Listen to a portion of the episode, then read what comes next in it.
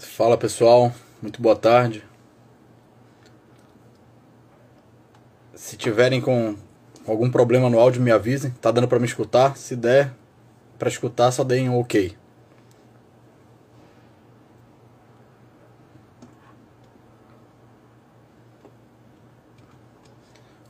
Vamos esperar só mais um pouquinho para ver se entra mais gente.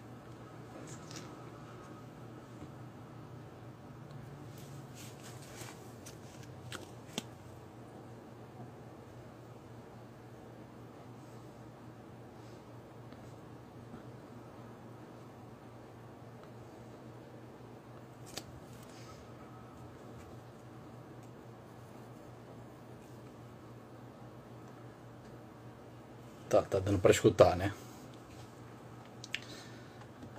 Hoje tem mais uma, uma live do resumo semanal referente a essa semana que começou no dia 18 até o fechamento hoje, dia 22 de outubro. Mais uma semana para variar, bem conturbada no mercado financeiro, né? Então vou contar mais uns 20 segundinhos só para começar a falar.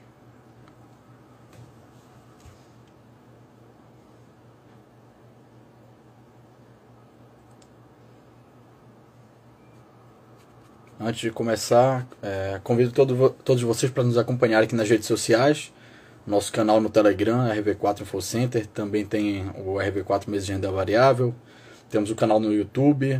Tem podcast no, no, da RV4 no Spotify. Tem nosso Instagram aqui, RV4 Investimentos. Então tem muito conteúdo gratuito de qualidade para vocês acompanharem. Então vamos lá, vou começar a fazer o resumo semanal. Pessoal, a semana começou com destaque para alta dos preços da energia no mundo todo, né? Isso é algo que continua sendo um risco para o crescimento e para a inflação. Além disso, o preço do petróleo atingiu o maior nível desde 2014, com um preço próximo a 86 dólares o barril. Hoje já estava sendo negociado por volta de 85 dólares.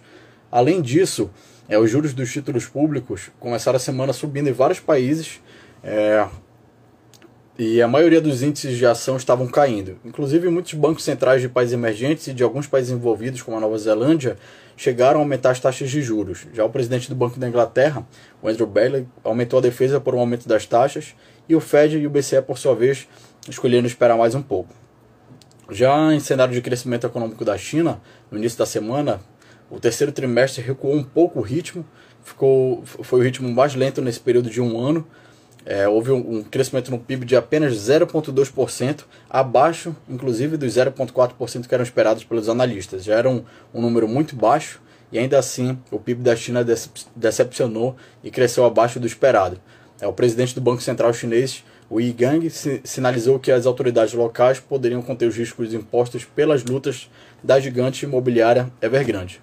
Quando a gente fala aqui do cenário brasileiro, a mediana das expectativas do mercado para a variação da inflação em 2021 seguiram em trajetória de alta, variando de 8,59% na semana passada para 8,69% na divulgação do início da semana.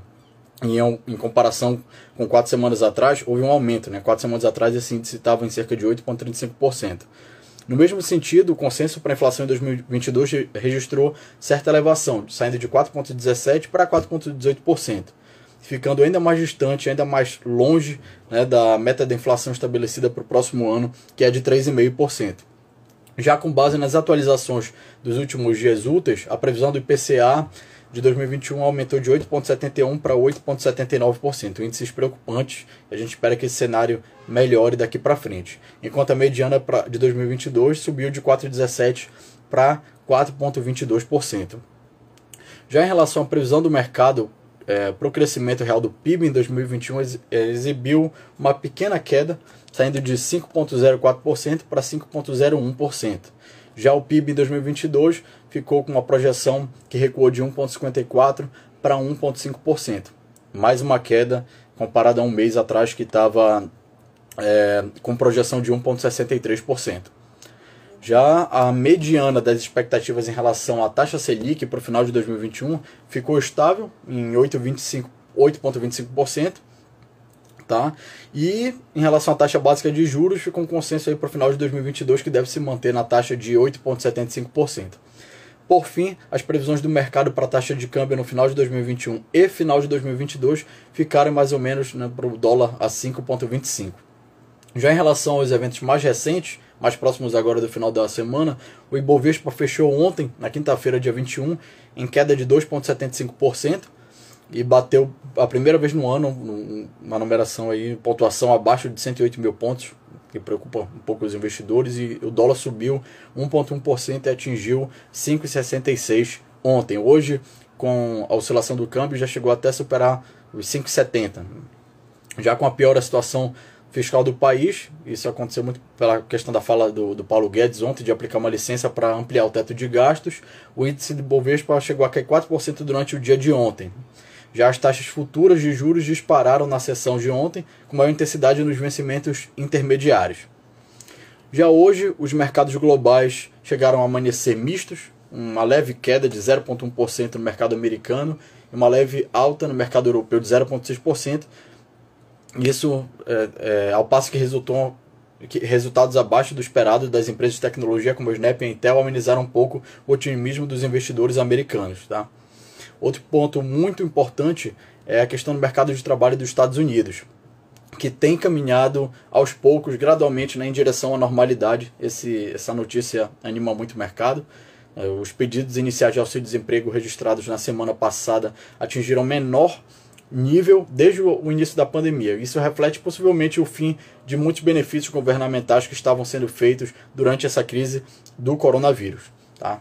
E quando a gente fala de Brasil, as atenções do mercado não tem jeito, estão voltadas para toda essa questão econômica, fiscal, é, a repercussão dos últimos acontecimentos no ambiente político em relação ao quadro fiscal. Tá? Ontem, membros da área econômica do governo pediram demissão, com destaque para a saída de dois membros. Então, o secretário especial do Tesouro orçamento Bruno Funchal, que foi substituído agora o Paulo Guedes anunciou né, que o Esteves Colnago vai entrar no lugar dele, e também saiu Jefferson Bittencourt, em meio aos sinais de enfraquecimento do arcabouço fiscal vigente do nosso país. Tá? É, além disso, ontem mesmo o presidente Jair Bolsonaro sinalizou que o governo iria é, oferecer um auxílio de 400 reais para os caminhoneiros autônomos, para compensar a questão da elevação do preço do diesel, que é algo que incomoda muito os caminhoneiros e é, é algo que fica circundando ali no mercado, são as notícias de uma possível ameaça de greve da categoria por conta da, do preço de combustível. Então, com esse auxílio, pode ser algo que pelo menos estanque essa sangria no momento. E vamos ver os próximos capítulos ao longo dos próximos dias, a partir da segunda-feira. E agora, no final do dia, ah, por volta de 4 e meia é, a bolsa estava em torno dos 7, 107 mil pontos e o dólar um pouco acima de 5,64 e o euro estava em torno de 6,56. Tá? Essas foram as notícias principais sobre as notícias políticas da semana, algumas questões cambiais, econômicas e isso tudo eu tentei passar aqui de forma resumida para vocês, para que vocês fiquem atentos até para o início da próxima semana. Esperem o, o novo quadro é, econômico do nosso país, que ainda deve amanhecer na segunda-feira pouco estável, mas a gente vai ah, acompanhar. É, todos nós, assessores da RV4, vamos procurar estar próximos de vocês, nossos clientes, para poder orientá-los e passar as melhores informações acerca do que vem acontecendo no mercado né, nos próximos dias. Então, podem contar conosco e a gente vai tentar fazer um trabalho cada vez mais próximo de vocês. É isso, desejo uma, uma ótima, um ótimo final de semana para todos, para que segunda-feira todos estejam bem empenhados aí para fazer bons negócios.